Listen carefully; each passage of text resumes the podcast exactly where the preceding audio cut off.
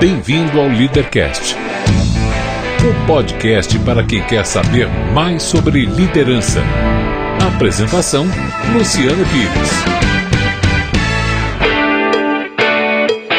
Bom dia, boa tarde, boa noite, bem-vindo, bem-vinda a mais um Leadercast, o podcast que trata de liderança e empreendedorismo com gente que faz acontecer. Este não é um programa de entrevistas, não tem perguntas programadas e nem roteiro definido. É um bate-papo informal, com gente que faz acontecer, que vai para lugares onde nem eu nem meu convidado imaginamos. O Leadercast é lançado por temporadas, às quais os assinantes da Confraria Café Brasil têm livre acesso. Os não assinantes receberão a primeira parte dos programas de forma gratuita semanalmente. Saiba mais acessando www.portalcafebrasil.com.br. Hoje converso com duas jovens empreendedoras, a Júlia e a Karine, sobre novos modelos de negócios e sobre a Spring Point, uma fertilizadora de ideias que elas criaram para conectar pessoas com ideias que podem ajudar a melhorar a sociedade. Olha, não é pouco. Muito bem, mais um Leadercast. Esse aqui tem uma coisa nova, é a primeira vez que eu faço um Leadercast em três, né? Para minha sorte, sou eu com duas moças. Uh, e vou começar o programa com um merchan, um merchan daqueles bem cavalar, né? Um jabá, né? Meu filho montou um negócio chamado Monday Night Burgers. Quem escuta o podcast Café Brasil ouviu um programa chamado Fábrica de Amigos. E lá eu conto a história dele, a proposta que ele fez de montar um. um, um... eu não quero chamar de hamburgueria porque não é, né? É um, é, um, é um projeto em que, em torno do hambúrguer, ele arrumou uma forma de reunir as pessoas e fazer um um happening, um acontecimento onde a coisa que no final da noite menos importante acaba sendo o próprio hambúrguer, que foi aquilo que atraiu todo mundo, né? Ele começou fazendo na casa dele, foi para outros lugares e aí foi convidado por um pessoal para ir fazer na, num, num, lugar interessante lá na, no Pacaembu. E eu fui lá duas, três vezes e até hoje eu não consegui entender o que, que é aquele lugar. Aí eu conversando com ele, como é que vocês. Não, pera um pouquinho, fala com as meninas vi o que, que é isso aqui, falei, cara, deixa eu conversar. Comecei a conversar e continuo não entendendo o que é. Falei, não, eu tenho que levar elas duas lá e acabei convidando. Foi assim que essas duas moças que estão comigo aqui chegaram até hoje para esse nosso bate-papo, né? Vocês duas não conhecem ainda o Leadercast, mas ele tem três perguntas que são perigosíssimas e as mais importantes do programa. Então preste atenção, porque depois delas é bate-papo só, né? Eu quero saber o nome das duas, a idade que vocês têm e o que é que vocês fazem. Eu sou a Júlia, eu tenho 30 anos. Difícil dizer o que eu faço. Eu começo falando que eu sou formada em administração, trabalhei um pouco com isso nessa área, depois fui para o mercado criativo. Então, o que eu falo hoje é que eu trabalho com criatividade. Acho que é como um jeito mais fácil de definir, não sei se isso é suficiente. Eu sou a Karine, ah, eu tenho 34 anos e eu acho que a pergunta difícil é o que, que a gente faz. Isso. Como a Julia disse, a gente não sabe o que a gente faz, a gente não tem a pretensão também de saber muito bem, né? Mas enfim, eu acho que hoje a gente pode resumir que a gente cria coisas que não existem. Eu acho que na realidade a gente, a gente segue a nossa paixão, a nossa curiosidade e a gente vai se conectando Uh, com, com essas pessoas que também têm essas paixões, uhum. uh, essa vontade de fazer o um novo. Qual é a formação de vocês? Você disse que fez administração? Eu sou formada em administração de empresas, tá. também na GV. Você? Eu não, eu, sou, eu me formei em design. Design e administração de empresas, Exatamente. 30 e poucos anos de idade. Legal. Vocês são da onde? De São Paulo? São, eu sou de São Paulo. São paulista da gema, daquela hum, mesmo. Paulista, né? paulista misturada com Ásia. É? Paulista. Maravilha, maravilha. Então, vamos tentar entender o que que. Talvez a gente consiga chegar ao final do programa conseguindo entender o que, que vocês fazem, né? Eu, eu, faz parte da minha missão aqui hoje, né? Eu fui lá ver o, o visitar o, o, espaço e o espaço é interessante, é uma casa muito legal ali no Pacaembu, num ambiente residencial, né, não é um ambiente comercial. Quem passa do lado de fora não uhum. sabe bem o que é que lá. Você entra na casa, várias salinhas, um monte de, de post-it na parede. Post-it não, mas cartazetes na parede e um monte de gente agitando. E é um pessoal. Não tem ninguém de terno e gravata, mas se tiver que ter, também tem de terno e gravata. E aí eu olhei e falei, cara, isso aqui acho que é coworking. Mas, mas, mas acho que é mais que coworking, né? Vocês querem tentar explicar pra gente como é que chegaram naquilo, o que, que é aquilo, e eu quero depois entender como é que aquilo é um business, tá? Então, primeiro eu quero saber o, o que, que fez vocês duas se encontrarem para decidir montar aquilo que nós vamos tentar explicar o que é aqui. Acho que primeiro para te tranquilizar, a gente começa sempre falando que a Spring Point é assim, né? Se você entendeu, é porque você não tá entendendo. Ótimo. Então você tá entendendo. Se você não entendeu. Vamos só repetir o nome Spring Point. Spring Point. Então, se você entendeu, é porque você não tá entendendo, né? Ótimo. Então fica tranquilo que se chegar até o final desse, desse, desse podcast e uh, você não entendeu, ah, você tá no caminho certo. Excelente. É, a gente começou tudo. ah, nós duas, a gente veio do mercado criativo, a gente trabalhava mais com branding, marcas, experiências, Em agências. em agências. Ah, funcionárias e agências. Sim, Ah. isso. Ah, cada uma no seu canto, a Karine na Ásia, eu tava aqui em São Paulo. E a, a gente lidando muito com, com, com esse mercado e ao mesmo tempo acompanhando alguns movimentos do mundo, a gente começou a ver que ah, o processo criativo e a forma de trabalhar com criatividade, ela tinha a oportunidade de ser muito diferente. E a gente se encontrou no começo do ano passado, isso foi lá, acho que março do ano passado.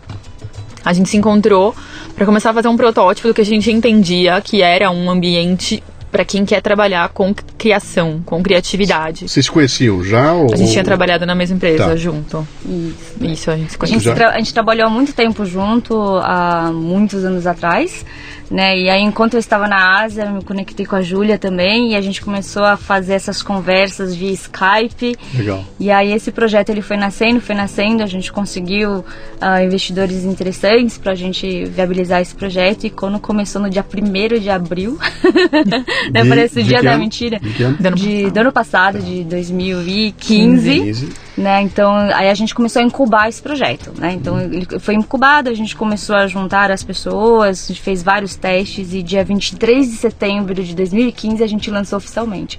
Ou seja, É novinho, É não temos um ano ainda, né? a gente vai contar um Ótimo. pouquinho sobre esse fenômeno. Ah, deixa que eu vou, eu vou cutucar vocês de montão aqui. Você foi pra onde na Ásia? Fiquei em Singapura. Fazendo o quê?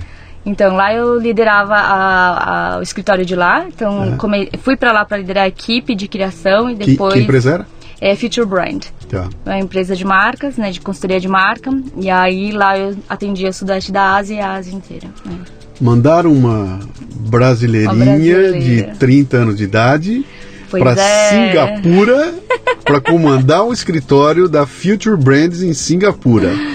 O que, que a senhora tem de tão especial para ter sido Então, escolhida? na realidade, foi de uma maneira bem despretensiosa no começo, né? Então, eh, eu fui pra lá pra tocar, a equipe de criação era uma equipe que pequena, que não existia. E de lá, ah, acho que, enfim, acho que ah, essa, acho que, eu falo muito do brasileiro, né? A criatividade brasileira é o, é o que é que o mundo carece, né? Essa cultura que a gente tem para que é super exportável. E tanto eu como outras pessoas que foram comigo, a gente conseguiu, a gente foi ganhando espaço. E aí por várias mudanças que tiveram lá, eh, no final não sei nem como chegou, nós a gente já estava liderando os escritórios de lá. Você já liderava uma equipe aqui? Sim, aqui- já tinha aqui na liderança América da equipe. Latina, Tá. exatamente. Na América Latina? Ah, Pô, daí a, senhora, a senhora tem café no bolo, hein? Já Ah. liderava a América Latina e foi para lá liderar gente que não fala o teu idioma. exatamente. Outras culturas. Né? outras culturas. E dali que vieram também vários insights um, pra gente montar a Spring Não, Point tem- não também. tenho dúvida nenhuma, né? Porque... Me fala um pouco desse teu processo. Eu vou explorar as duas iguais. Então Ah, vai se eu preparando, porque o que eu fizer com ela eu vou fazer com você, hein, né? Eh, Me fala um pouco desse teu processo aí de de repente você. você que, que, quem faz design é um artista incubado, tá? Então, se fosse se você dissesse pra mim que era pintora, que era cineasta, que era dançarina, é a mesma coisa. Se meteu em design é porque é um artista que está querendo ah, ah, ah, tangibilizar a sua, o, o seu, seu sentimento interior, né? E artista não é um bicho de business, cara. Artista é artista, cara. Artista não é para estar liderando, dando ordem, não é pra ser chefe. Artista é pra fazer arte, né? E de repente você se vê numa situação em que você, além de ser a criadora ou o ícone criativo, você também está preocupada se o fulano, a esposa do fulano tá bem, se o filho dele comeu hoje, o outro que chegou atrasado porque o avô morreu anteontem, e era uns um tipo de demanda com a qual você não foi preparada na escola porque você foi fazer arte, né? Quando é que você deu de cara com isso e descobriu que o mundo não era só, Não era só arte. é, só arte? É, eu acho que assim, a- a- na realidade, acho que nem da sua pergunta tem duas perguntas ah, interessantes aqui, que é o primeiro que é o valor do, da, do, for- do forma, da, da formação de criação, né? É, quando você escolhe uma, uma, uma área dessa de criatividade é porque você já tem isso dentro de você, fazer coisas virarem reais, né, e tangíveis, mas antes disso tenho uma coisa assim que é antes de eu criar alguma coisa e fazer alguma coisa relevante, eu tenho que entender que é para quem que eu estou fazendo, né? Independente de ser um produto, de ser uma obra, de ser o quê? Independente de ser uma história, independente de ser um business. Né? Então, eu acho que talvez ah, o que aconteceu, e quando eu me dei conta, é engraçado, né? a gente só se dá conta quando a gente precisa aprender várias coisas, quando o problema chega. E a gente sempre acha que a gente não está preparado para nada, né? Uh, e quando a gente vê, realmente a gente está. A gente uhum. sempre. Uh, não existe não existe manual para a gente lidar com isso, mas a gente vê que todo mundo tem um potencial. E quando falando de, do profissional de criação, que era a área e, e as pessoas com que eu convivia muito tempo, um, eu fiquei bastante surpresa porque a gente conseguia lidar com esses tipos de problemas de uma maneira muito diferente. Né? Então acho que uh, dali acho que vieram dois insights muito muito bacanas, né? Um quanto que uh, quanto que a gente subestima, né, a nossa própria capacidade humana. Acho que independente de qual de qual formação você é e etc. Eu acho que o ser humano ele tem isso dentro dele, que a gente que a gente normalmente a gente coloca palavras difíceis, né, uhum. dentro de uma corporação, que isso é um processo de gestão, então você tem que estar preparado para isso, você tem que você tem que ter esse esse conhecimento, né, sobre as pessoas e sobre os processos, mas na realidade o ser humano ele já tem isso intrínseco nele mesmo, então a gente vai achar a solução ideal qualquer qualquer profissional sim. E dentro do profissional de, de criação, uh, acho que isso, isso vai ser é, é, é, sempre mais surpreendente ainda, porque a gente vai achar soluções uhum. uh, que antes talvez as pessoas não, não, não tinham conhecimento. Esses olhos puxados, qual é a origem? Ah, japonesa. É pai e mãe nascidos aqui ou lá? Pai, mãe nascidos lá. Lá. Ah, pai lá, mãe mãe aqui. Tá. Uh, sim, paulista. Tá. Virei, não, eu tô é. perguntando a raiz cultural, né? Eu, já, eu, acho que já tinha uma coisa de, de disciplina ali que é, é, bem diferente do esquema brasileiro. E esse, e esse caldo é interessante. O que sai lá na frente, né? Exatamente. Que é o ambiente em cima de você te, te criando, mas a, você vem de uma outra visão. A, a visão do teu pai é totalmente. É engraçado que meu que pai era japonês, mas ele era o, o, japonês mais brasileiro que as pessoas podiam conhecer. Eu conheço alguns. Eu, é... tinha um amigo, colega de classe meu chamado Mané, Manuel. Falei, cara, eu nunca vi um japonês chamado Manuel, era o Mané. Mané Ishiki, é, grande ele, figura. Ele era o Jorge, o Jorge, e que, que gostava do Silvio Santos, que, que queria votar, mas não podia. Legal. Então acho que essa frustração dele, né, de, de não conseguir ser o o brasileiro uhum. e tudo mais, ele passou um pouquinho pra gente. Então a gente sempre cresceu assim. Aqui no Brasil a gente não era o nós não éramos os brasileiros e no Japão a gente não, é, a gente não era os japoneses. Então uhum. essa essa crise, acho que todo mundo que é que é Nikkei aqui no Brasil sente um pouco isso. Mas que, enfim, acho que a minha família inteira como criativa, todos são criativos, né? A gente já tenta puxar o bom dos dois lados, né? Legal. Né? Que foi legal. um pouquinho disso que a, a gente conseguiu uh, exportar do Brasil na Ásia lá, né, nesses últimos anos. Você sabe que você falou um negócio legal aqui? Eu já tive aqui 44 entrevistas de todo tipo. E já trouxe aqui, cara, vice-presidente da Unilever, presidente do cartão não sei o quê, o cara, ministro de Estado e tudo mais. A maioria absoluta desses caras que entraram aqui sentaram aí nessa cadeirinha e quando eu perguntei, a pergunta que eu fiz você, como é que foi quando você se deu conta? Alguém te preparou para exercer liderança? O cara falou, bicho, quando eu vi eu já era. Ninguém me contou como é que era. Quando eu vi eu já estava no meio e eu fui aprendendo por minha conta, entendeu?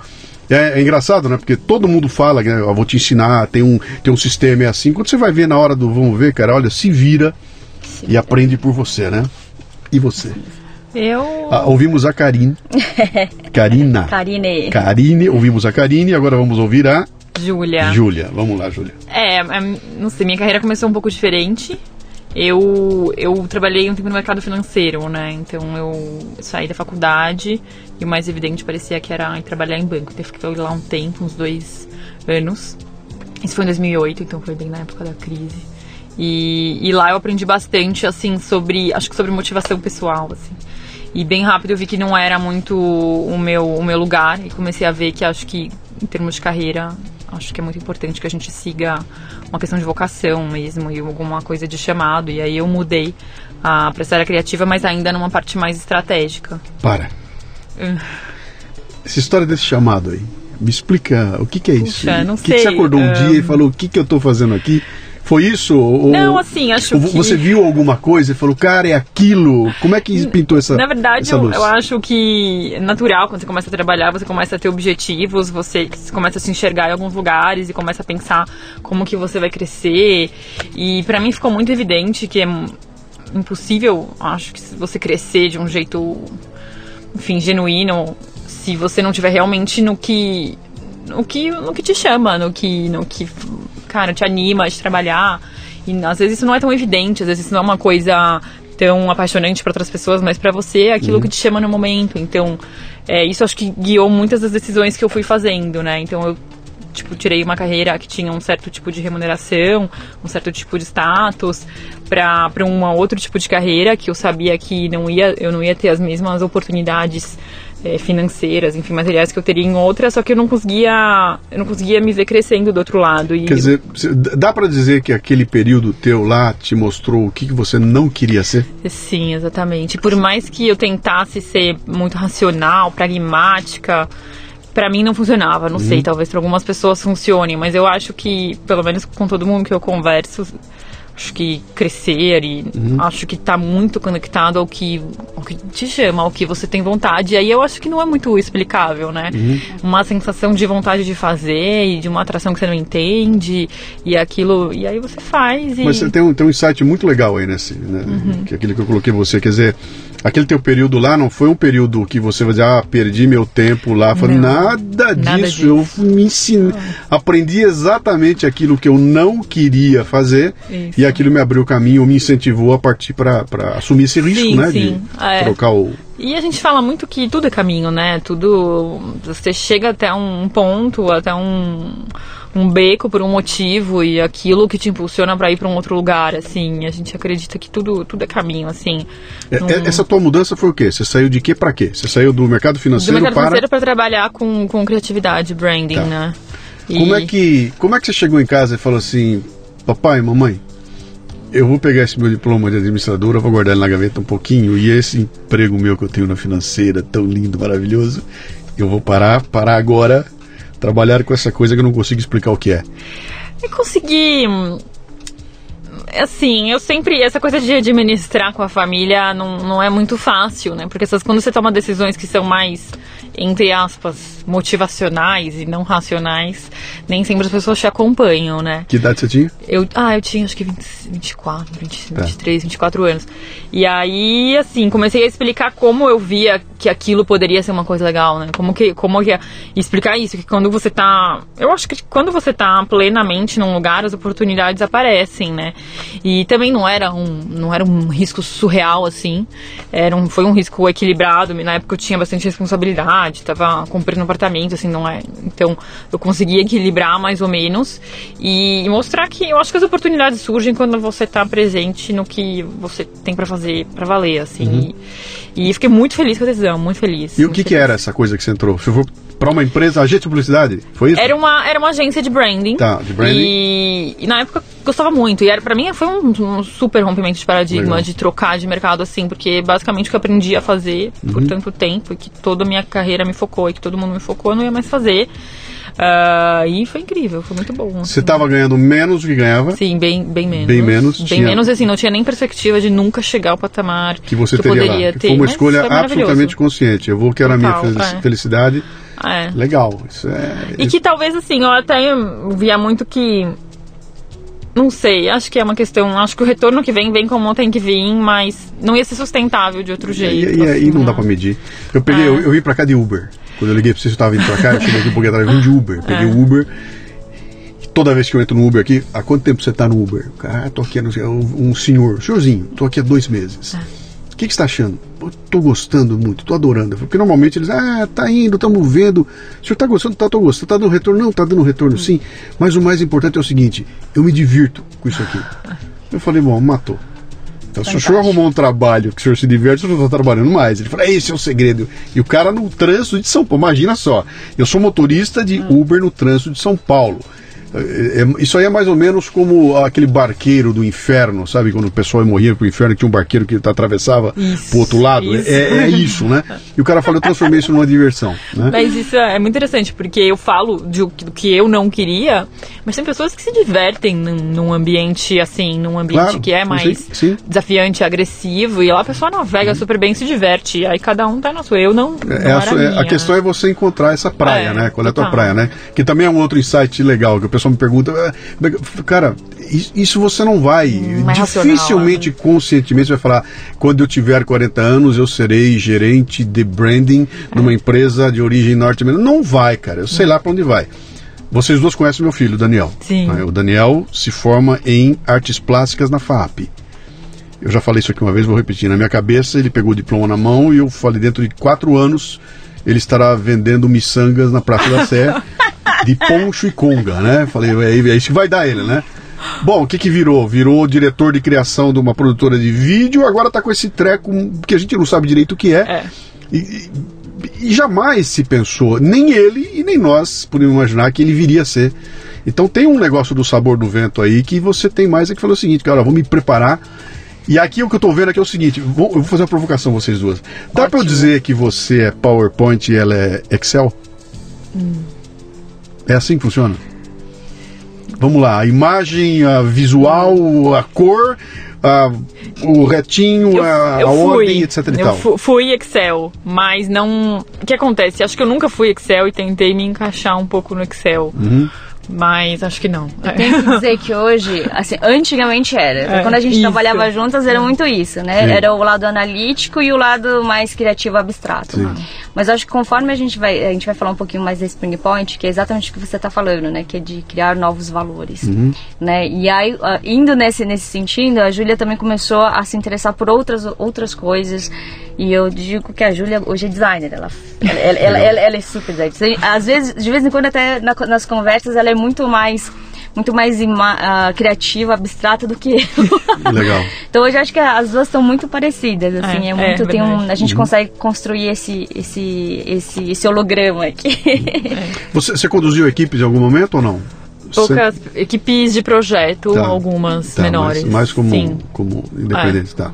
Muito bem, aí vocês se encontram, estão trocando aquelas ideias nos Skypes da vida e um belo momento aparece de algum lugar um treco assim. E se? E se o quê? Mas você sabe que eu acho que o e se apareceu porque a gente estava muito desacreditado com o, ah, com o mercado. Eu acho que nem só com o mercado ah, que todo mundo conhece, mas o mercado criativo, a- a- o que a gente estava fazendo, como a gente estava fazendo. Então, o que a Júlia falou, as coisas chegam num momento que param de fazer sentido. E aí o mundo para e você fala, por que, que eu continuo fazendo a mesma coisa? Se eu não acredito, se eu não acho que está fazendo sentido para o meu cliente, se não está fazendo sentido para as equipes, se não faz sentido tá, estar todos, todas aquelas pessoas juntas naquela mesma caixinha, dentro daquela mesma ah, formatação, produzindo as mesmas coisas e reclamando das mesmas coisas. Então, esse e se ele veio muito nisso. Então, o que fez a gente se linkar foi muito essa insatisfação, foi meio essa Perfeito. descrença de tudo isso que a gente fez. Então, por exemplo, a Júlia veio de um mercado financeiro, trabalhou um bom tempo, mesmo dentro da, da, da área criativa onde ela estava, o trabalho dela era absolutamente analítico, era justificar a criatividade e processual, então acabava não fazendo sentido. O meu lado também parece que é super legal, todo mundo fala, nossa, você foi diretor, diretor daqui. Eu- hoje eu falo, é, foi, foi chegar lá para eu ver que realmente nada disso fazia sentido. Meu trabalho era hackear processos e sistemas para criar um processo melhor e fazer coisas incríveis. Quando eu comecei a analisar aquilo, eu comecei a ver que realmente não fazia mais sentido. Né? Então eu tinha que o quê? replicar ferramentas antigas para fazer uma coisa nova. Como é que você usa uma ferramenta antiga para criar um futuro? E na realidade eu estava criando mais sistemas, mais KPIs, mais competição, mais, mais e mais. E aí eu vi que realmente não fazia mais sentido. Então o que linkou eu e a Júlia nessas conversas que a gente tinha de madrugada Foi na essa, Ásia. essa, essa angústia? Foi, foi Tá. a angústia, foi falar, não faz mais sentido nada disso. E aí, Júlia, o que, que a gente vai fazer? Então, você, nós estamos conversando aqui, tem uma moçada ouvindo a gente, e essa moçada que provavelmente não está dentro desses, dessas empresas que vocês tiveram, mas está olhando de fora. E tem um glamour fabuloso. Puta, cara, eu vou ser designer, eu vou ser, trabalhar com branding, eu vou estar que nem aquela moça que eu vi a foto na São Paulo Fashion Week com aquela roupa fantástica, aquele puta cabelo, todo mundo, aquele negócio que, que glamour maravilhoso. Aí a pessoa entra e descobre que esse glamour ou não existe, ou está numa esfera na qual ela não vai chegar, jamais. Ela vai ser o peão que vai sustentar os caras que vão poder ostentar aquele glamour lá na frente, né? É assim? Eu acho que, eu não sei, a impressão que eu tenho, aí a Anca pode me complementar, que mesmo esse glamour, acho que a gente é muito acostumado a se projetar em imagens, né? Então a gente se projeta em imagens de ideal. Eu fiz isso quando eu fui no mercado financeiro. Você entende o que é um ideal de carreira e aquilo é sua referência e você se coloca lá. Talvez quando você começa a trilhar isso, e talvez a gente, talvez amadurecendo aos poucos, a gente viu que esses modelos não existem, assim. E pra gente, conforme a gente foi estudando o contexto colaborativo, o novo mercado criativo, a gente viu que cada cada um é cada um e que essas formas que eu vou ser aquele cara ideal e todo mundo tá focando naquilo, isso não existe mais. Cada um tem um caminho. O Dani, eu acho um super exemplo. O que, que ele criou? Aquilo não existe. Uhum. Aquilo não existe uma forma para aquilo. Então acho que a gente foi vendo que as, as caixinhas e as formas não faziam mais sentido pra gente, né? E acho que, não sei, acho que. Uh, acho que. Uh, eu vejo muito que essa geração, pelo menos as pessoas que se conectam com, com a gente, com o nosso pensamento, compartilham um pouco disso, que as caixinhas tradicionais não satisfazem mais aquela, aquela ânsia, assim, de, de fazer alguma coisa, de se expressar, né? É, a gente fala... A gente, é que assim, a gente está indo devagar aqui na conversa, mas a gente é um pouco radical aos olhos uh, do, do sistema tradicional, né? Então, assim, a gente fala bastante que, uh, enfim, essas caixinhas, elas foram construídas dentro de um sistema educacional, né? Então a gente, a gente, que nem a gente fala, a gente saiu da caixa porque a gente construiu essa caixa. Uhum. Né? E essa caixa é imaginária. Quanto mais você vai vivendo, que nem a Julia falou, é um processo de, de maturação. Né? E, e a gente que construía marcas, a gente construía branding, a gente construía, a, às vezes, um storytelling por trás disso, a, é, a, gente via que isso não fazia sentido. É, é literalmente um uma buchitagem, uhum. às vezes. Né? Então é, é, forte falar isso, mas é verdade. Então a gente criava essa, essa projeção para as pessoas. E horas isso não é verdade mesmo. Horas isso é uma promessa vazia. Até né? porque o objetivo disso, no final, é trocar algo por algo. Algo por algo. Você está criando uma forma de trocar aquilo que você está me oferecendo, que eu não sei se é um produto, se é um serviço, se é um político, o que, que é, Exato. pelo meu dinheiro, pelo meu voto. Você quer, você quer ter poder e vai trocar comigo de alguma forma. Né? Então, uhum. você está embalando para que isso aconteça. Né? Uhum. E, e, e, no fundo é assim, todos os processos que funcionam são assim. E a hora que a gente repara que é isso que eu estou fazendo, você fala, meu, Vou passar o resto da minha vida aqui vendendo autopeças, cara. Bom, mas é muito legal, claro que é legal, é fantástico, cara. o trabalho é maravilhoso. Eu fiz coisas lá do Arco da Velha que eu guardo com um baita carinho, mas o resultado final era vender autopeças. Né? Uhum. E um dia vocês vão reparar que isso aqui não é entrevista, tá? É bate-papo, por isso que eu fico enfiando um monte de coisa aqui. Adoro. E um dia pinta essa consciência minha de que de repente eu podia ir começar a mudar a cabeça das pessoas, ou, ou mudar o coração das pessoas, ou, ou apontar um caminho que elas não tinham visto, e aquilo não tinha nada a ver com vender autopeças. Vendendo autopeças eu ganhava mais, eu tinha mais segurança, eu era o executivo da empresa, minha vida estava toda estabilizada. Quando eu resolvi que eu ia entrar aqui, eu só perdi, só dancei, só estou no fio da navalha Agora, a sensação final, que é aquela coisa que você não mede, né? E que é a grande dificuldade, como você não mede, você não consegue botar valor nisso, ninguém paga por isso, né? Eu consigo pagar o objeto que eu estou na minha mão, mas não consigo pagar a inteligência para chegar naquele objeto, né? É, mas no momento que isso apareceu, você fala, meu, esse trabalho que eu estou desenvolvendo tem o poder de mudar ou acender uma luz para uma pessoa, cara, isso é muito melhor que vender autopeças, né? Muito mais que vender autopeças e traz aquela satisfação que transforma isso aqui numa baita diversão. Então, cara, eu tô aqui me divertindo, não há dinheiro que você trocaria isso aqui por mais dinheiro, não. Voltaria para a empresa? Não. E que cresce e impacta naturalmente, né? Por uhum. ser tão claro, impactar tanta gente, ser tão Acho que tem uma coisa interessante que a gente observa lá, né? Quando você parte do valor, né? Então você já sabe o valor que você tem em uhum. informar, impactar e fazer as pessoas uh, se questionarem. É muito diferente de quando você tem que inventar um valor depois, sabe? Então Sim. quando você parte de um valor genuíno que você quer, que você quer criar, naturalmente aquilo cresce e, e e pessoas conhecem, se engajam, assim, né? é, é, o Golden Circle, que você já deve ter visto, né? de dentro para fora ou de fora para dentro, é, totalmente. Né? É isso aí. Mas é um, acredita muito. É um pouco disso que a, a, a Spring, ela surge também, né? Então, a, então peraí, é... volte ao IC. Um e belo se? dia no papo de vocês, pintou alguém e falou assim, mas e se a gente montasse um, um, um o quê? Então, aí, aí, o que aconteceu? Nesse IC fez a gente estudar bastante, né? Então, entender, a, a Júlia já estava aqui no Brasil, já estava seguindo, já estava uh, ah, estudando vários movimentos, né, Júlia? E, e eu não sabia que no Brasil já estava tão avançado, porque fora do Brasil, em algumas organizações, isso já estava sendo meio que implementado.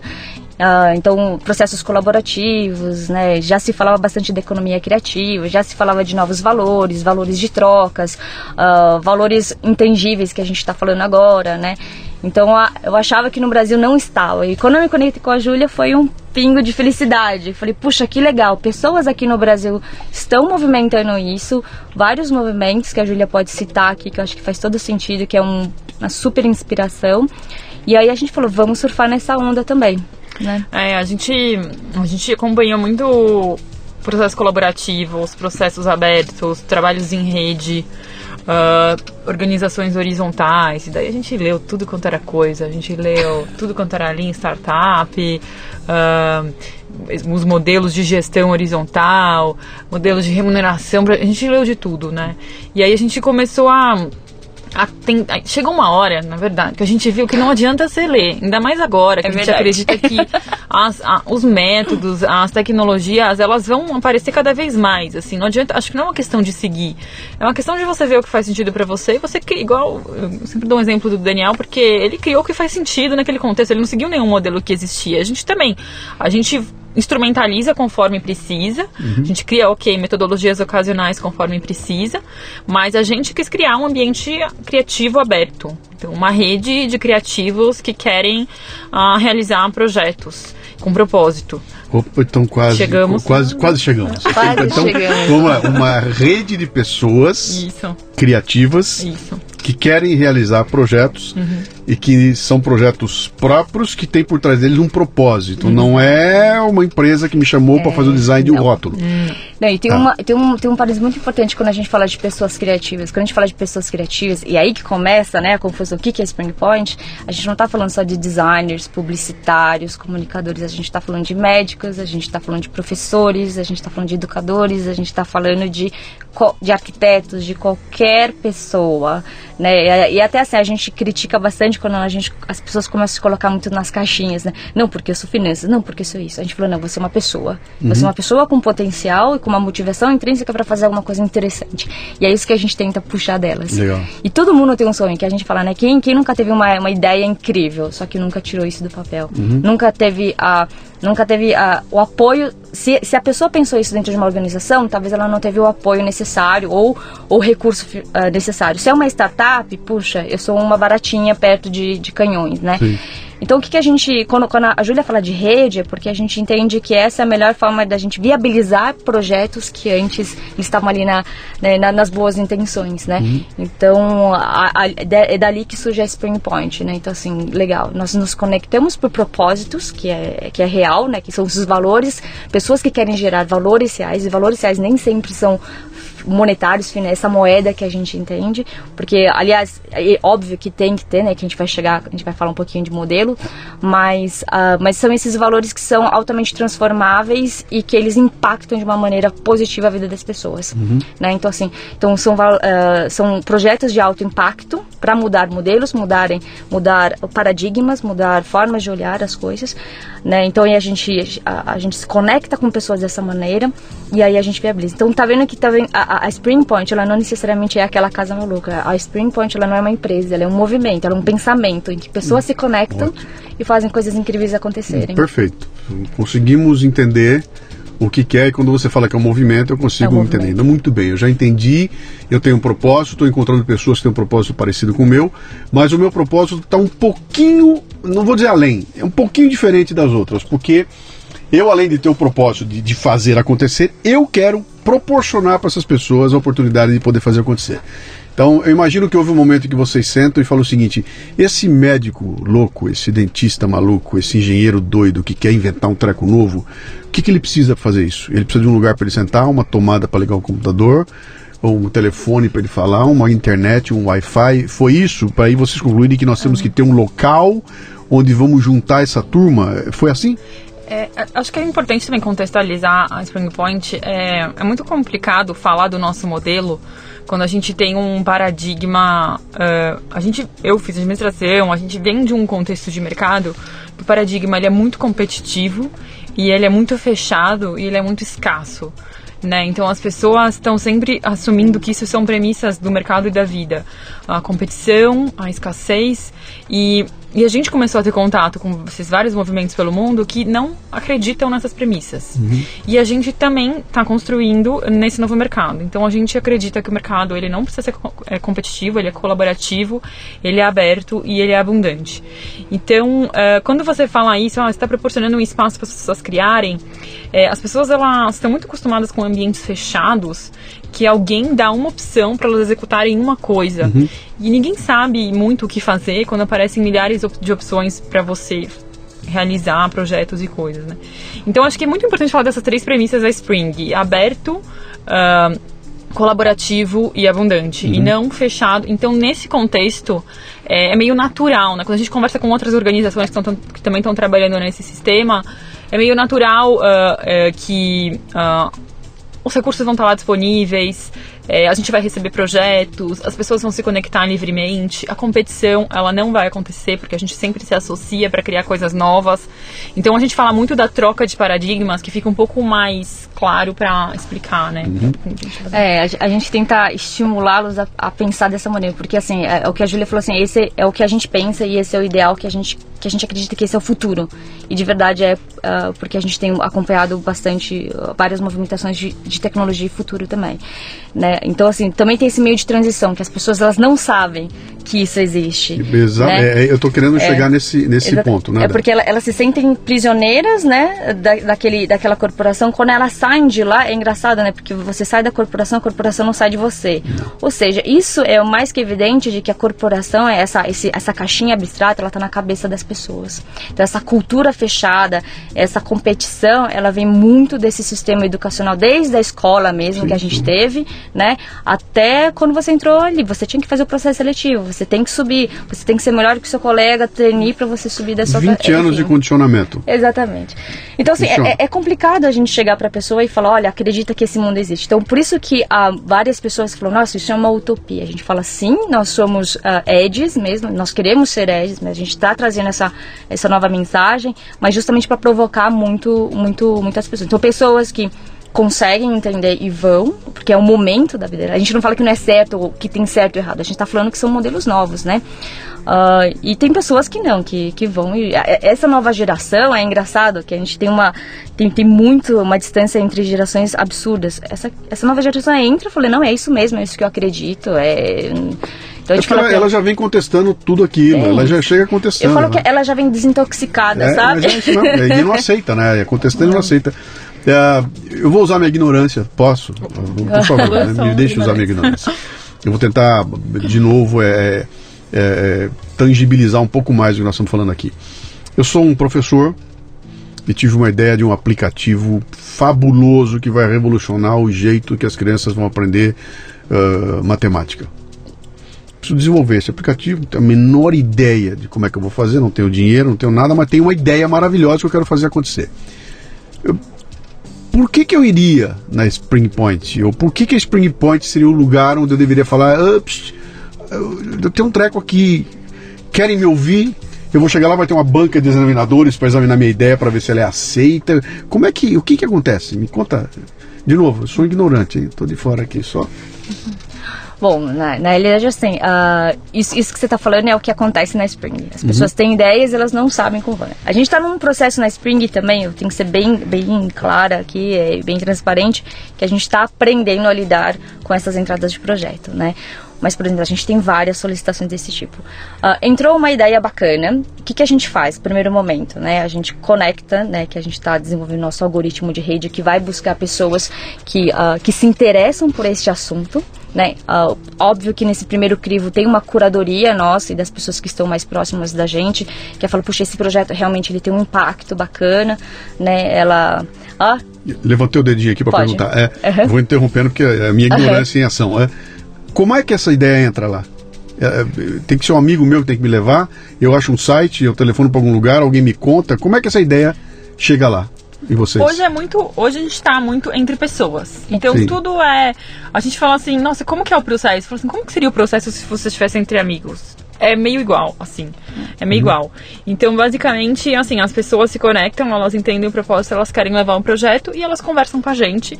E hoje a gente conecta as pessoas que a gente acha que faz sentido. A- ah, Alguém conduz até você essa pessoa. Isso. Não, é isso? não agenda, não é, não é Não- a rede, não, alguém não, tem, rede. não tem um reclame numa revista dizendo Spring Não, Point, não. aqui estão os anjos. Que é o que a gente vê por aí, né? não, não aqui, tem. você, se você tem uma startup, vem até aqui que nós vamos Eu encontrar o acho que investidor. nem lá, é a nossa nada disso. pretensão fazer isso, porque a gente fala assim, é, a gente trabalha, de novo, que a Júlia falou, é uma cultura um pouco diferente e a gente entende que ao invés da gente sair correndo atrás das pessoas, as pessoas vão se conectar pelo nosso propósito Uhum. e automaticamente elas vão vir.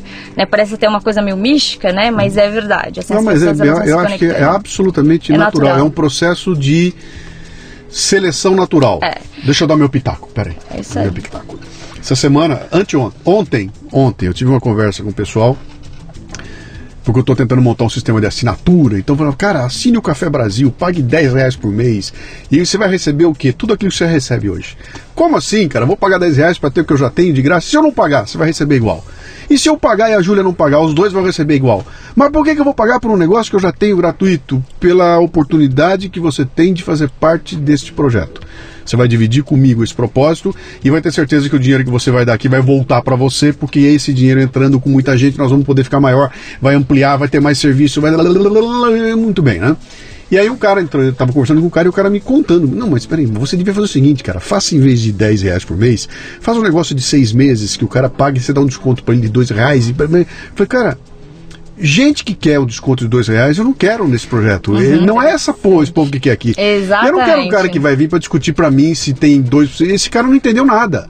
Eu quero um cara que está absolutamente desprendido dessa questão, porque eu sei que a hora que eu reuni, reuni gente desse jeito, esse público tem um conteúdo e uma capacidade de executar que não tem os caras que vieram buscar desconto. Essa turma é do Faustão, cara. Eu não quero vender shampoo aqui.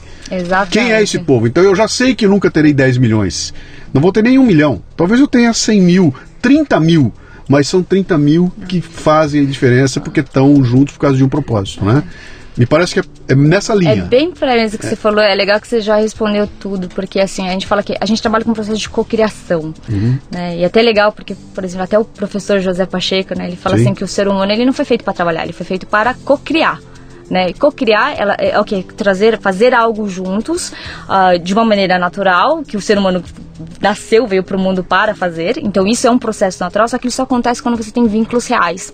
Esses vínculos reais eles partem desse propósito, né? Então assim, é, então é meio que natural. A gente a gente fala, "Ah, vem quem tem que vir, Sim. fica quem tem que ficar e vai quem tem que ir. E, É eu, não, e eu assim. não tenho nenhuma preocupação com relação a isso. E é super tranquilo. E assim, eu acho Ótimo. que ter essa, esse pingo de sanidade, essa Uhum. clareza, acho que para qualquer business isso é super importante. É uma e é seleção, um respeito, é uma né? seleção natural, é uma seleção natural. Até vindo para ser um pouquinho mais. é, é, é, eu não quero usar pé no chão porque parece que é depreciativo, não é depreciativo. Pé no chão quer dizer o seguinte: é, é voar puxar. pouco, é, é voar menos, Pode entendeu? É aquela história, é você aprender que.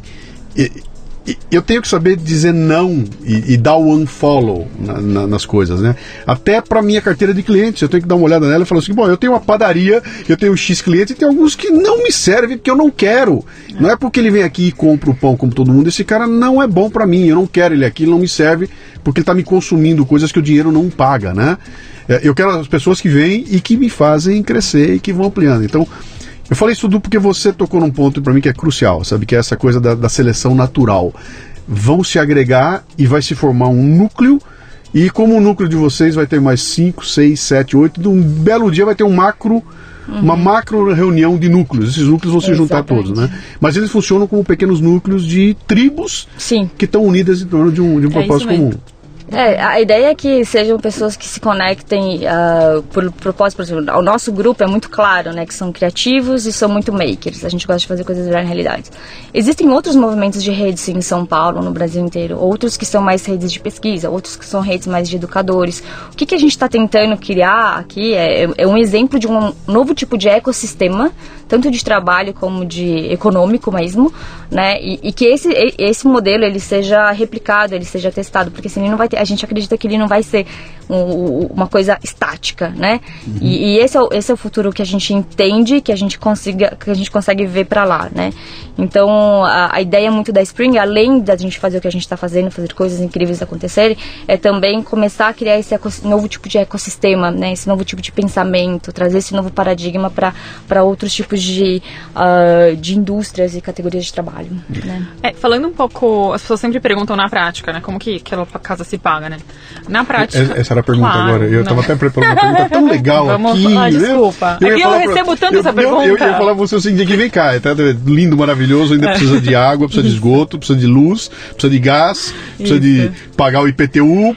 Como é que é essa coisa assim? Mas na prática. As pessoas elas, elas me perguntam assim com muita ansiedade. Às vezes dá vontade de responder assim, sabe? Como é que é, como, como é que paga a conta de água? Como é que paga é de... Aí eu, dá vontade de responder às vezes. Mas quem disse que a gente paga? Uhum. Quem disse que esse, talvez esse recurso não seja compartilhado? Uhum. Quem disse que talvez, entendeu? Já, já para a pessoa começar a entender que os valores que giram ali são totalmente diferentes. As formas de entrada e saídas de fluxos financeiros também são diferentes. E quando você fala aqui no Brasil, quem sabe eu já estou vendo um gato no, no, no, poste não. do vizinho. É, a, gente, a gente é uma ponte, né? Então não adianta a gente gostaria muitas vezes de romper com certos sistemas, mas às vezes você precisa coexistir com algumas coisas. Então, na prática, hoje tem muitos projetos que as pessoas levam, a gente faz muito projeto com empresa também, e uma porcentagem desses projetos ficam para Spring Point. Tá. Então, esse é o nosso modelo de é uma taxa, uhum. uma taxa da Spring Point. Esse hoje é o que é o que é o que está um pouco sustentando o modelo. É, isso como modelo de transição. Mas é, é muito interessante, assim, a gente entender que quando você começa a trabalhar no paradigma aberto, os valores, eles começam a se mostrar de lugares que você não esperava. Então, hoje, essa taxa da Spring Point são as pessoas que querem colocar lá. Então, as pessoas levam os projetos para fazer lá e elas falam que querem deixar uma taxa para Spring Point. Uhum. Isso não é uma regra a gente não impõe. As pessoas Sim. veem o valor, igual você falou, né? Sim. As pessoas veem o valor e elas falam, cara, eu tô aqui, eu vivo essa rede, eu vivo essa casa, eu quero deixar um valor aqui. Então é assim que funciona. E a gente acredita muito nisso e muitas vezes a gente teve a oportunidade, talvez, de impor coisas ou aceitar certos tipos de projeto. Mas eu acho muito que o valor ele sempre vai ficar evidente. E se a gente, se você não foca é, no valor que você está gerando, você precisa depois investir em coisas para inventar um valor que não existe. Então um projeto ele fica todo, todo ao contrário. E a gente passou por umas coisas muito interessantes assim. É, quando você pega um ambiente e abre, né? Então, ah, como assim eu posso vir trabalhar daqui? Como assim eu posso vir trazer um projeto sem você me cobrar? É, as coisas vêm, os valores vêm de outros lugares. Então, é, a casa começa a gerar um fluxo e as marcas começaram a prestar atenção na casa e elas estão querendo uh, ir para lá uhum. e estar tá presentes de alguma forma. Né? Então, isso é um valor que você só tem quando você se disponibiliza para abrir e gerar outro valo, um, um, valor, né? É, a gente começou a criar círculos de discussão em palestras e várias empresas estão se interessando é, é, em, em, se juntar e gerar algum conteúdo com aquilo. Vocês têm interlocutor nessas empresas? Super. Tem? Consegue ter interlocução? Ou, ou, ou, ou, será, ou vocês vão sofrer o, o, o, a síndrome da Kaiser?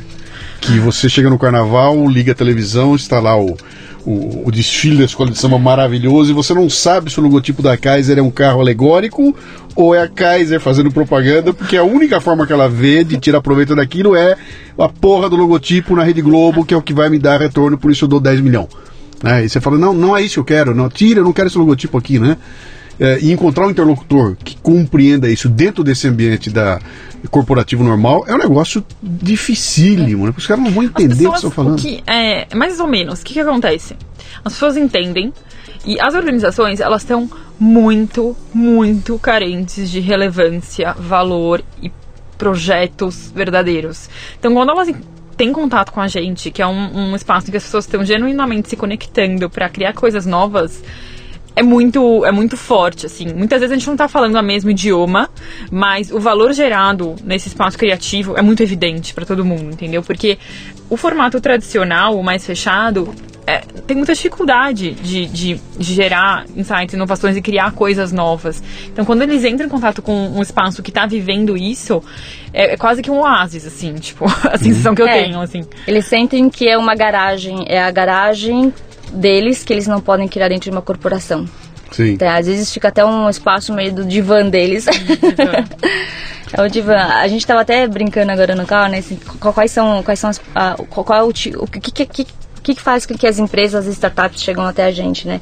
E a gente fala que é, pelo primeiro step a gente chama de medo, tá? Então, o que, que acontece? Uh, que é o que a Júlia falou um pouco do contexto, né? Então a gente acredita muito nesse novo contexto de mercado que vai ser o futuro, mas o que está acontecendo agora? Acontece uma movimentação muito rápida pela, uh, enfim, pelo avanço tecnológico, uh, por N coisas, evolução cognitiva. Então o mercado ele está mudando muito rápido, né?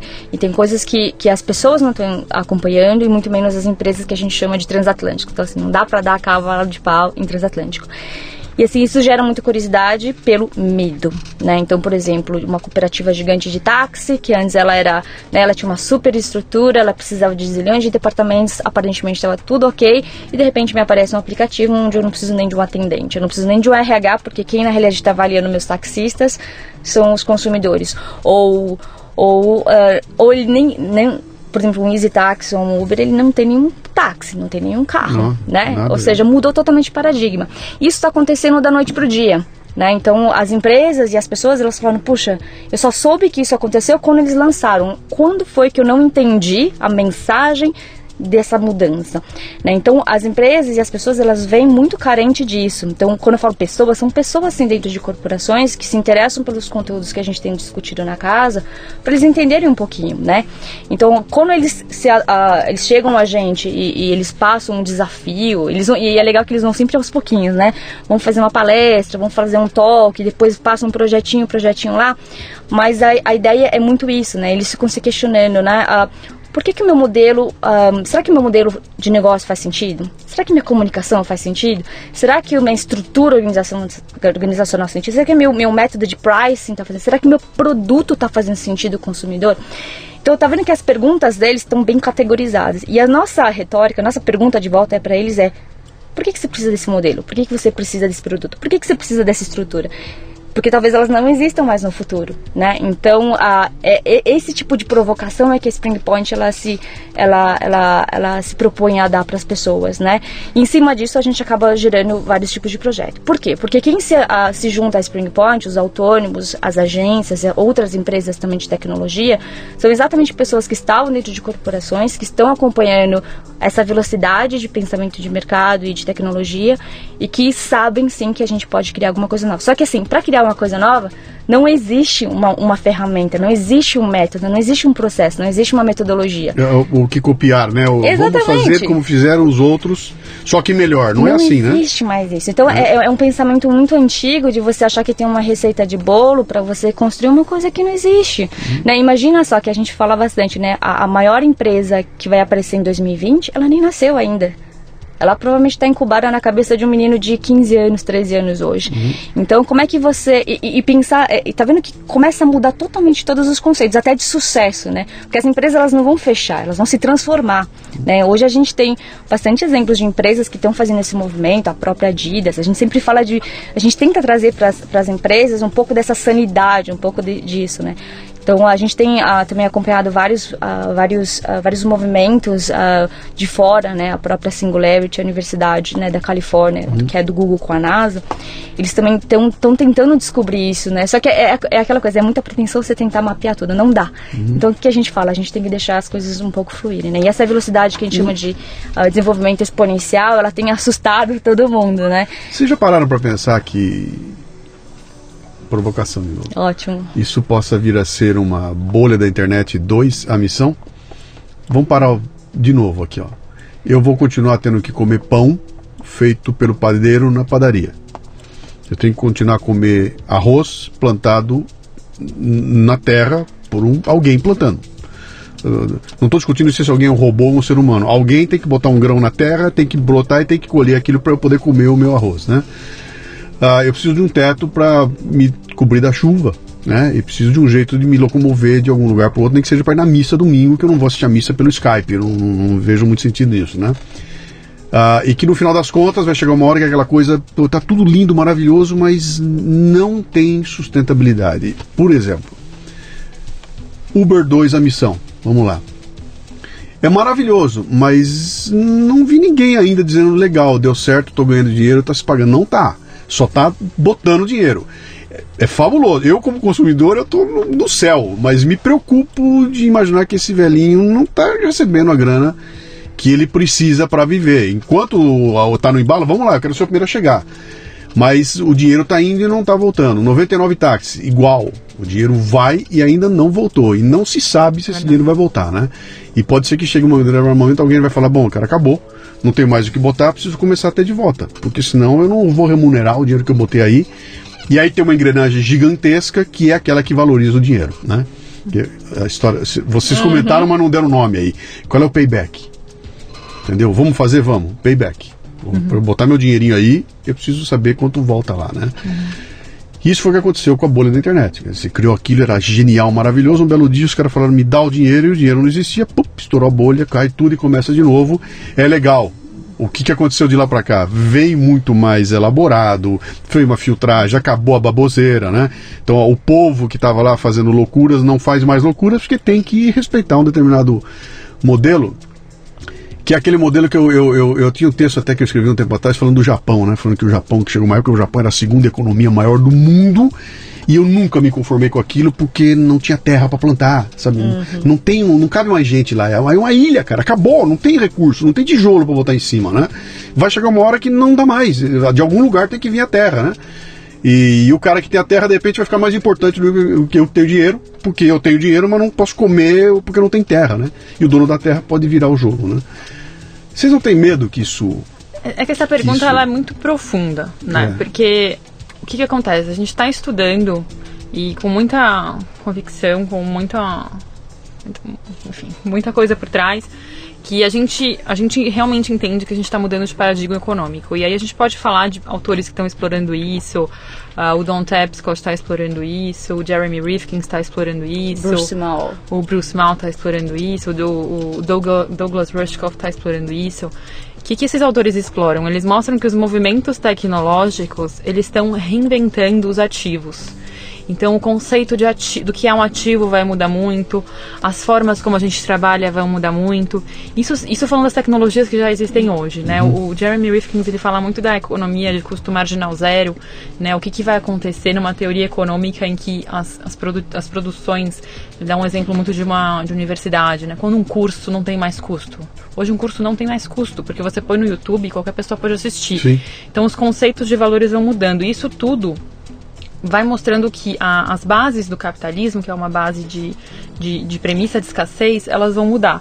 Então a gente tem uma, a gente estuda muito essa, essa, essa frente teórica que, que entende que o capitalismo ele não vai ser mais o paradigma na, na, provavelmente na nossa geração ele não vai ser mais um paradigma que vai estar tá imperando. Então, só, só um detalhe, quando ela falou esse negócio do capitalismo, caiu o iPhone dela no chão. e esse Acho barulho foi, um foi, foi, o iPhone da Apple. Ela não é um Samsung maravilhoso, um smartphone caiu no chão e fez um barulho. Mas eu vi, isso é muito interessante, porque eu vi essa semana um quote no, no, no Facebook que falava assim, o capitalismo fez o seu iPhone. O cara falava assim, o capitalismo não fez o meu iPhone, foi uma pessoa que fez o meu iPhone. É. As pessoas que fazem pão, não são as organizações que fazem pão, são Sim. pessoas. Então hoje a gente fala que as pessoas vão se organizar de novas formas para provavelmente fazer as coisas que a gente precisa como, como para viver. Mas as formas como a gente vai se organizar vão ser diferentes pelas tecnologias que a gente está tá, tá vendo, né? Isso tudo é muito embasado por frentes tecnológicas. Daqui a alguns dois, três anos, a gente vai ver as impressoras 3D fazendo casa, a gente vai ver a, a inteligência artificial vai ficar mainstream, uhum. a gente vai ver os trabalhos se reinventando e vai ser um mundo de muita abundância de inteligência, informação, né? E aí, uh, Douglas Rushkoff, que a gente adora, ele fala uma coisa interessante, assim a gente vai criar modelos para essa nova economia, só que é desafiante, porque a gente cria esses modelos novos, só que a gente só leva eles a sério quando eles são validados pelo paradigma antigo, né? Então, será que uma startup revolucionária ela só vai ser validada quando uma grande empresa do modelo antigo comprar ela? Então, assim, a gente sente já na nossa vida o impacto dessa nova economia. E a gente, isso assim, que motivou a gente foi porque a gente estava observando uma falência real dos modelos antigos. É, é, são modelos que as estruturas muito sólidas, elas não conseguem responder a essa tecnologia exponencial que a, que a Karine falou, essa evolução exponencial. Então, se a gente vê estruturas muito sólidas que não conseguem responder, mas ao mesmo tempo elas precisam se adaptar, mas não conseguem. Então, é uma questão de reorganização. Uhum. Provavelmente são trabalhos similares, obviamente vai precisar comer, vai precisar plantar, vai precisar morar, mas a forma como a gente vai se organizar para fazer isso, talvez não precise ser a mesma da época industrial. É, eu acho que tem, tem, uma, tem um coach que a gente gosta bastante do, do Buck, é, Bucky, Buckster, Buckminster Miller, Fuller, Fuller que a gente fala bastante disso. Fuller. Fuller. Fuller. É, eu vou, eu vou confirmar com vocês. Aí você põe lá no descritivo. Que a gente fala assim que um, você não muda um, um sistema, um, uma organização, uma, um pensamento assim, é, batendo de frente, né? Então, você, você, como você muda, né? Você muda estruturas e sistemas quando você cria um outro modelo e torna o antigo obsoleto. Uhum. Então a gente é, acredita Gut muito Gutenberg nisso. Gutenberg fez isso com os monges com os monges, é. aí um cara inventou o linotipo e detonou.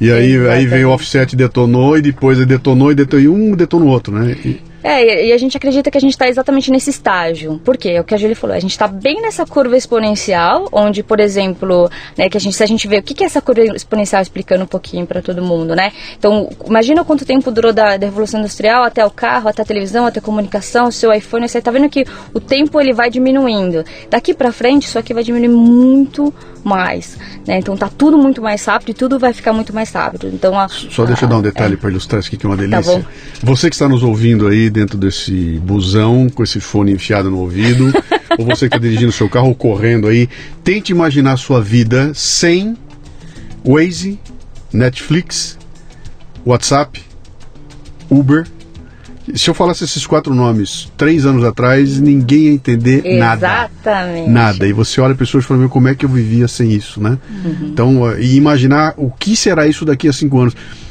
A, a minha filha outro dia trouxe para mim lá, pegou um, um essa, essa maldição, acho que é Snapchat. Qual é que é que tira foto das é, pessoas? É. Esse Snapchat. E agora me trouxe um lá com um aplicativo que eles botaram lá dentro, agora que troca a face da pessoa. Pega você e põe o rosto dela em você e você olha assim, sou eu, porém com o rosto da outra pessoa, num celular na minha mão, feito na hora, online, com a qualidade meia boca, mas eu tava olhando para aquilo e falei, meu, daqui a cinco anos. Os caras vão fazer um filme com o Humphrey Bogart, que morreu há 60 anos atrás, e ele vai desempenhar o filme e vai ser o ator daquela época, sem o cara estar tá vivo, sem existir, sem nada. Quer dizer, cria-se uma. É, é, impossível pensar o impacto disso na. na, na um, eu vou ter uma aula sobre teoria da relatividade dada por Albert Einstein. Exatamente. E ele vai estar na minha frente nessa sala e eu vou falar, cara, eu posso pegar nele. É isso que a gente chama do, da singularidade, né? Que aí quem puder pesquisar um pouquinho mais sobre isso, assim, é quando você vai, você vai ter acesso a todas as informações, a todo, não vai existir mais essa relação de tempo que a gente tem, com, como a gente está falando, que você está falando, a gente pode ter tudo ao mesmo tempo, né? E, e é um pouco do, da provocação que a, que a Spring Point ela, ela, se propõe, né? A gente fala bastante do agora que todo mundo pode, né? né? Quem é que fala isso mesmo? O, o Peter. Mal, né? Acho que Bruce Mal, ele fala, agora é a primeira, primeira vez né, no tempo da humanidade em que você tem acessos tecnológicos, você tem uma mente sã, você tem essa motivação muito clara, né? A gente pode fazer tudo, na uhum. realidade. Você pode se conectar com qualquer pessoa, com qualquer empresa. Sim, e aí a gente pergunta, e agora o que, que você vai fazer então, se você pode fazer isso? Então, um pouco a, a Spring ela surge para ter essa questão. Ok, empresa né? Você tem essas informações, você tem esses recursos, né? O que, que a gente consegue fazer junto, né? Não, mas o que é legal também que você puxou, assim, falando um pouquinho, como é que, as, como é que as, as pessoas vão se organizar, né? Como é que o padeiro vai se organizar, como é que as cidades, as, a, a população vai. Então vai ter também essa, essas novas eh, reestruturações, né? É o que é onde a gente começa a estudar também, que são as novas narrativas.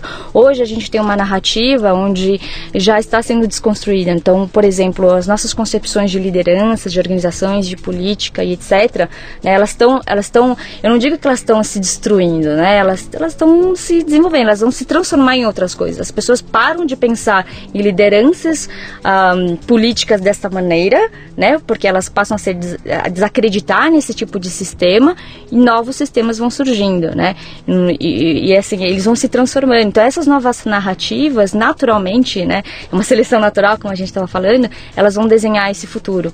Né? Então, a, acho que até um pouco puxando agora uh, para para essa preocupação mais social que a gente tem, assim, é, não, não tem o que a gente ficar preocupado, porque novas, novos movimentos estão surgindo, assim como a gente é um movimento que está dentro de corporações e outros tipos de ecossistemas, né? Uh, mas a gente também surge dentro desse, desse, uh, desse, é, desse medo, dessa, desse caos que a gente chama e que é super benéfico, né? Então acho que tem, a gente tem que ter um olho muito, uh, muito positivo em relação a isso. Uhum. Né? Eu, eu lembrei que ia falar, a gente fala muito de evolução exponencial. A gente estava vendo uma aula semana passada que teve um gráfico que me chamou muita atenção, porque eu acredito muito nessa evolução exponencial, a gente está passando por isso, as coisas cada vez mais rápido, os, enfim, as grandes previsões levam para isso, mas esse gráfico mostrava como a tecnologia exponencial tende a estagnar por questões culturais. O que isso quer dizer?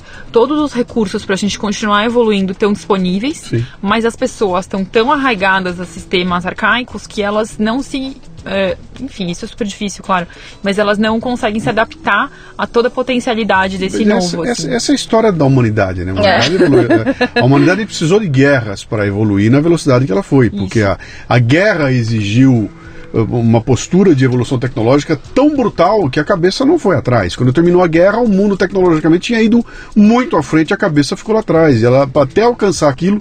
Agora imagina hoje em dia, eu, eu consigo imaginar o seguinte, eu quando era moleque lá em Bauru, que eu tinha 12 anos de idade, 13 anos de idade. Eu, uma vez eu estava passando na rua, perto da minha casa, e encontrei uma revista jogada no chão, e era uma revista de sacanagem, sueca, que não tinha sexo explícito, mas tinha mulheres nuas, homens nus, em preto e branco, com uma letra que eu não conseguia entender, porque era sueco aquilo, e aquilo era uma revolução. Das... Eu peguei aquela revista e falei, me escondi aquilo, mostrava para meus amigos, cara, olha isso, era uma foto em preto, me lembro da foto, em preto e branco de uma mulher nua, e aquilo era um absurdo.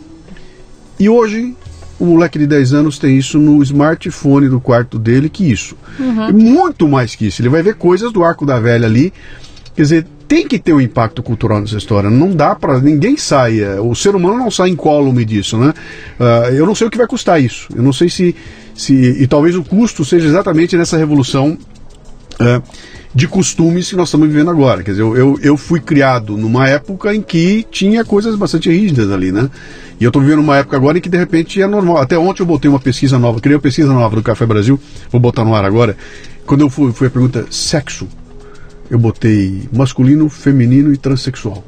Ah, que demais. Botei primeiro como piada. Primeiro eu botei piada, vou uma piada. Depois que eu pensei mesmo, falei, cara, mas não é piada. Essa discussão está acontecendo neste momento na sociedade. Super. E está se colocando isso como uma coisa efetiva. Então eu botei os três. Falei, não é piada não. Eu botei de forma séria. Aí parei e falei, cara, olha a minha cabeça, onde é que está indo. O tipo de mudança que aconteceu e que não vai na velocidade exponencial da, da, da tecnologia. E aí você olha o que está acontecendo com o Brasil é. hoje, é exatamente isso. É. Grupos defendendo um lado, defendendo o outro, e tem muita coisa ali que é absolutamente cultural, né? E tem um. Uh, a gente se inspira muito né, com, com, algumas pessoas. Uma delas é o Peter Diamandis, que a Ká falou que ele tem um livro que muda muito minha vida. Assim. Como é o nome dele? Peter Di Diamandis. Se escreve, Diamandis. Se escreve Diamandis. Ele tá. tem um livro que chama Abundância, Abundance em inglês, que mudou muito a minha vida.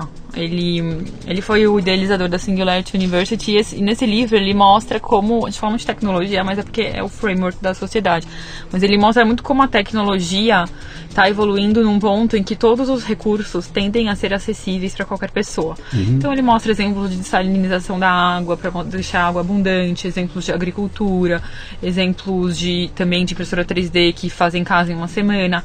Isso tudo para falar que as, a, os, os, as necessidades básicas dos humanos, tecnologicamente, tendem a ser supridas rápido qual que é o ponto? O ponto é que as pessoas realmente elas não focam nisso, entendeu? Se, se a cara fala muito de valores, mas é que realmente esse é o ponto. Se, se o foco da sociedade fosse realmente focar em, em fazer as mudanças necessárias, os recursos estão aí, não tem limitação nenhuma. Só que a, o condicionamento tradicional nosso, ele não permite que a gente veja o que está disponível para resolver os problemas de hoje. E eu diria até mais que isso, eu diria que a gente tem um conformismo muito grande de ficar esperando que algum empresário faça e traga. Exatamente. Tem um documentário que tá, tá no ar, acho que na Discovery, se eu não me engano, que tá mostrando o menino do Tesla, o Tesla. Sim. Ele é, é sobre energias alternativas. Eles foram entrevistar vários caras, né? E pegaram os caras da Tesla lá que desenvolveram agora uma bateria que você põe na tua casa e ela pega energia, ela estoca energia e o cara depois mostrando uma conta. Falando o seguinte: o lance não é estocar energia. O lance é fazer uma rede de baterias tão grande que ela autoalimente a cidade. Exatamente. Entendeu? Então a minha bateria, não preciso de tudo aquilo, eu dou um pouco para você, você dá para ela, blá, blá, blá, e aquilo É. se autoalimenta. Mas foi necessário um empresário enxergar aquilo, fazer, fabricar para vir entregar, né? E acho que a discussão é oposta. Eu tive ontem essa discussão no grupo do Podcast Café Brasil que a gente criou no, no- no Telegram. Aliás, está uma festa aquilo lá. E a gente estava lançando exatamente essa questão toda da pirataria, de livro grátis, de conteúdo grátis. Quem remunera o cara que faz o conteúdo? Ah, chegamos àquele lance de novo da assinatura que eu falei dos 10 reais, né? E eu estava tentando explicar para eles, para falar o seguinte, cara, eu vou parafrasear o Dani. O o Daniel bota assim, it's not about the burger, né? E eu estou botando o seguinte, é it's not mesmo. about the money. not about- Fala, não são money. os 10 reais, não é 10 reais. É o seguinte, é uma comunidade que junto, cada um botando 10 reaisinhos, faz um volume de coisa que muda o jeito de comportar. Então, eh, você não vai ser obrigado a ir a uma livraria para pagar 40 reais pelo livro do Luciano. Sabe por quê? Porque você está dentro de um grupo de gente que produziu uma situação tal que esse livro vai vir para você gratuitamente. É, é- é aqueles 10. No final do ano você bot- botou 120, mas você recebeu 300, 400, 500 de, de 600, mil de conteúdo que você não tem como acessar hoje, porque para ter hoje você tem que ir comprar o ingresso para assistir a peça, comprar o ingresso para ver o filme, comprar o livro, vai gastar muito mais que isso. É o que nós estamos propondo aqui é uma inversão de jogo, é que o, esse grupo, esse povo, esses caras que estão Exatamente. consumindo é que vão dar força para esse É, e pra esse eu, eu, produtor, já, né? eu já paguei muita plataforma aberta, porque eu acredito muito nisso. Uhum. Acredito que no futuro os- as organizações que vão se manter vão se manter pelo valor que elas geram, assim. sim. E a gente, hoje a gente está muito acostumado de falar de preço e não de valor, né? Tipo, É totalmente diferente. É, é, é. E, e- e o lance que o pessoal não se tocou ainda é o seguinte, é que nós somos muita gente. Não- eu não preciso mais do que. Mil É caras com 10 reais são 10 mil reais, entendeu? E a gente fala, mas 10 é nada. Não, não, 10 é nada, mas vezes mil é um monte. que é a né? lógica da abundância. E- A lógica da abundância. Exatamente. É, tem, tem coisas muito legais, assim, que nem nessa. Voltando um pouquinho da história, né, da, da, da Spring. Quando eu tava no- na Ásia, eu fiquei um tempo no Japão também para pesquisar um pouquinho novas culturas. E, por exemplo, cara, é, eu fui olhar, assim, as contas, os impostos e ver. Eu falei, puxa, por que, que essa escola não, não ela, ela consegue sustentar, ela não tem esse custo? Quando eu fui ver, a escola onde os meus sobrinhos eles, eles frequentam não tem funcionário. Não A tem própria garotada tá envolvida, A própria né? garota. Então tá vendo que tem, um, tem um, um, um aspecto cultural muito importante lá. Então quem faz a limpeza, quem arruma as coisas, quem serve, quem coloca a, a comida na mesa são as próprias crianças. Tô falando de crianças assim de 5 anos Eu vi o filme, 17 anos. eu vi o vídeo É, Aliás, passou legal. Fantástico outro dia, foi um escândalo. Ah, é? que a molecada, intervalo, vamos lá, toda a molecadinha passando pano no chão, curtindo. Curtindo, e, É e, importante. dele. e eles replicam isso em casa. Ou, por exemplo, né, eu fui até, fiquei na casa da minha irmã um tempo, eu falei, cadê o lixeiro? Ela falou, não tem lixeiro, não precisa de lixeiro.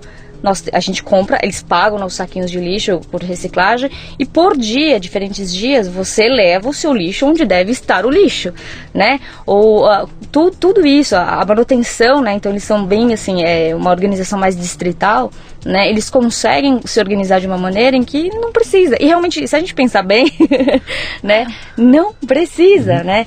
Sabe- e sabe as o que pessoas aprendem a cuidar daquilo que é seu, Sabe o que né? que a cabeça tradicional Aham. vai dizer você assim que você acaba de liquidar com o emprego do lixeiro. Ah, então. É porque as pessoas. Exatamente. Esse é o pensamento que a Júlia falou. O pensamento da perda, o pensamento da escassez, é o Sim. pensamento do perdi para alguém, né? Quem disse? Não, você tem outras oportunidades. Que é um pouco dessa relação que a gente está tendo de várias discussões de novos modelos hoje. Né? Então é, é bem interessante a gente pensar como é que o ser humano, na realidade, assim, por que, que o ser humano tem tanto medo? Porque ele não consegue acessar novas possibilidades. Né? Quem disse para ele que não existem outras formas? Quem Foram, disse para ele? foram os 40 anos de condicionamento. Exatamente. É, e, e o. Acho que esse ponto da, da escola, pra mim, é muito parecido com o ponto do empreendedorismo que você falou, que as grandes empresas vão criar soluções. Acho que é, essa cultura da autonomia é muito importante, né? Por isso que a, a Karen fala muito da cultura que a gente está criando. Tudo é uma questão cultural. Tudo são paradigmas culturais. Então, se a gente tem uma cultura que um grande empresário vai me salvar ou que um lixeiro vai arrumar a minha casa não sei, as coisas tendem a continuar como estão. Agora, se a gente começa a criar uma cultura de que as pessoas entendem que elas conseguem acessar os caminhos para desenvolver potencialidades, é, é outro paradigma, né? Tem uma mudança cultural brutal. E eu acho que essa é a missão que cabe. Atenção, quem está me ouvindo aí. Vamos lá de novo, moçada. Nós que estamos aqui envolvidos nesse processo maravilhoso desse mundo podcastal, né, usando o podcast, que é uma, é uma mídia fabulosa. Você que está ouvindo aqui, você está ouvindo a uma hora e quinze uma conversa que está num nível de discussão que ganha de qualquer TV aberta, qualquer programa de rádio popular. Você não vai ouvir isso aqui do jeito que nós estamos fazendo, vai ouvir ali talvez condensado em três minutos com muita pressa e com um anúncio no meio, né? E nós estamos com uma proposta totalmente diferente. Uh, que não dependeu de nenhuma grande empresa, que dependeu da iniciativa de pessoas que se conhecem, senta aqui, vão conversar e a tecnologia faz o resto. Né? Uh, então, cabe a nós, como os geradores de conteúdo, falar muito disso, uhum. né? Porque a, a, mídia tradicional não fala disso, ela vai falar do modelo tradicional, aquele modelo da que zona trocar, de conforto, né? Que quero te vender shampoo, quero te vender a melissa, ok? Então tudo que eu estou mostrando aqui é para te tirar o teu dinheiro e trocar por um produto. E em algum canal nós vamos ter que começar a ouvir essa outra proposta que fala não é bem assim.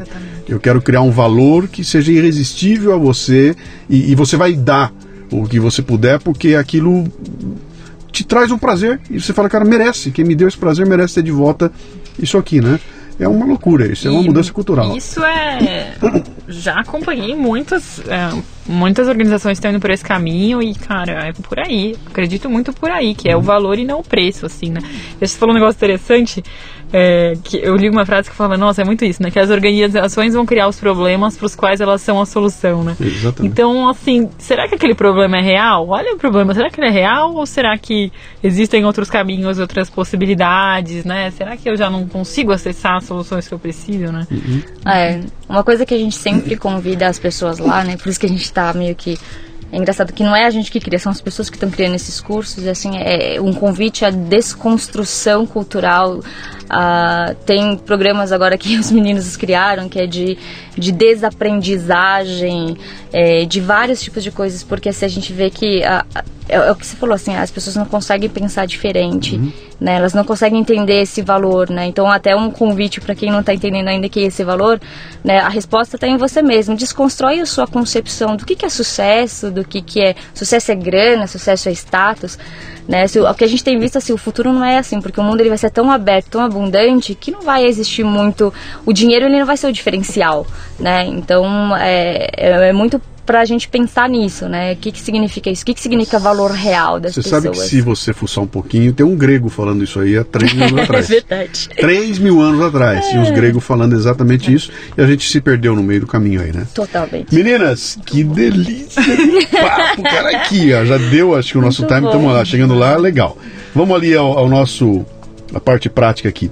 Quem quiser conhecer vocês, ter contato, ir lá, ver a Spring Point, é, tem uma dica interessante que é segunda-feira à noite ir no, Segunda, no Monday Night Burger, né? Seg pra ir segunda-feira à noite lá, vocês têm que entrar no Facebook do Monday Night Burger, ficar prestando atenção de quarta-feira à tarde, que o Daniel ele lança o convite e só as tem um 13, número, 13, 13 pessoas, pessoas que colocam lá. Eh, vão ter direito aí com um acompanhante, e aí vão para lá e participam do evento que Not é. About the Burger, mas é um grupo de pessoas que se conhecem e é muito legal, já saíram amizades é. fantásticas ali, né? Aliás, acho que esse podcast a gente pode falar que é o fruto desse, dessa conexão que a gente teve com o Dani, então sem ele dúvida. é o maior exemplo que a gente tem para lá, assim, sem, são, sem, sem, dúvida. Nos conectamos com valores, criamos esse vínculo e agora uhum. a gente está aqui. Mas independente no Monday Night Burger, então, quem quiser saber como é que faz? É que... É, acompanhar nas redes sociais, nossa página no Facebook, então chama-se Spring. Spring Point. Spring Point. Spring é mola em inglês, né? Que é Spring Isso. com S mudo, springpoint.com.br. .com.br tá. e o nosso Facebook. Tá. Também é onde a gente coloca tudo que a gente discute, todos os eventos, quase toda semana a gente tem eventos além do Monday também, palestras, discussões. A casa tela aberta, a nossa casa fica na rua Bahia 1096, uhum. quem, lá no Pacaembu, para quem quiser visitar. É, e em breve a gente vai ter um site mais funcional, onde vai ter essa agenda da casa exposta, então todo mundo vai conseguir Legal. acompanhar mais. E assim, o convite é realmente liberto, porque tudo que a gente discute lá é, é nesse, nessa cultura open, é open data, vai lá, discute, uh, traz as suas ideias e também qualquer conteúdo que você pega lá dentro, você pode fazer o que você quiser. Uhum. uh, também tem o um e-mail hello, com dois L's, arroba springpoint.com.br, se tá. tiver com muita pressa de falar também. Não, maravilha. Meninas, parabéns por essa. Eu, eu, já entendi o que é. Consegui. Ah, finalmente. Acho que até consigo explicar para as pessoas o que é, né? Mas olha, parabéns ao trabalho de vocês, a coragem de vocês duas. Eu sei que esse rótulo dessas malucas que vocês devem ouvir em todo lugar. Aliás, ouvir não ouve que o pessoal é educado, né? Mas você vê a cara da pessoa, aquela cara de ué, você tá falando aquele ué estampado na cara, né? Mas parabéns por esse projeto de vocês aí. É, é, isso, isso tem, tem uma missão que eu não sei se vocês, ah, talvez acho que se deram conta assim, da, do impacto social desse trabalho que vocês estão fazendo, sabe? Que é uma mudança cultural que muda o perfil da sociedade. Não é só porque eu vou distribuir melhor riqueza, não é nada disso, não tem nada a ver com esse papo. É, é uma questão comportamental, uhum. quando as pessoas vão começar a olhar e enxergar valor naquilo que a gente não vê, né? A dica fica sendo Bastiat, que escreveu um livro chamado O que se vê e o que não se vê, que eu já indiquei no Café que Brasil, legal. indico de novo aqui. Adoro. E é um economista que escreveu isso há séculos e você pega o livro e o cara vai contar exatamente isso, sabe? A, a consequência das decisões que eu tomo em cima daquilo que eu vejo e que é aquilo que não se vê e que os economistas não, não se não preparam para olhar, né? E aí talvez esteja o embasamento teórico para isso que vocês estão propondo. Você sabe que a gente gosta bastante também de uma frase de Nietzsche que fala assim, que aqueles que foram vistos dançando foram achados loucos por aqueles que não podiam ouvir a música. Então é muito Genial. o que resume o que essa, essa, essa, percepção que as pessoas têm sobre a Spring Point. Muito bom. Obrigado a vocês. Obrigada pelo convite. Obrigada pelo convite, foi incrível. Demais. Você ouviu o Leadercast com Luciano Pires. Mais uma isca intelectual do Café Brasil. Acompanhe os programas pelo portal cafebrasil.com.br.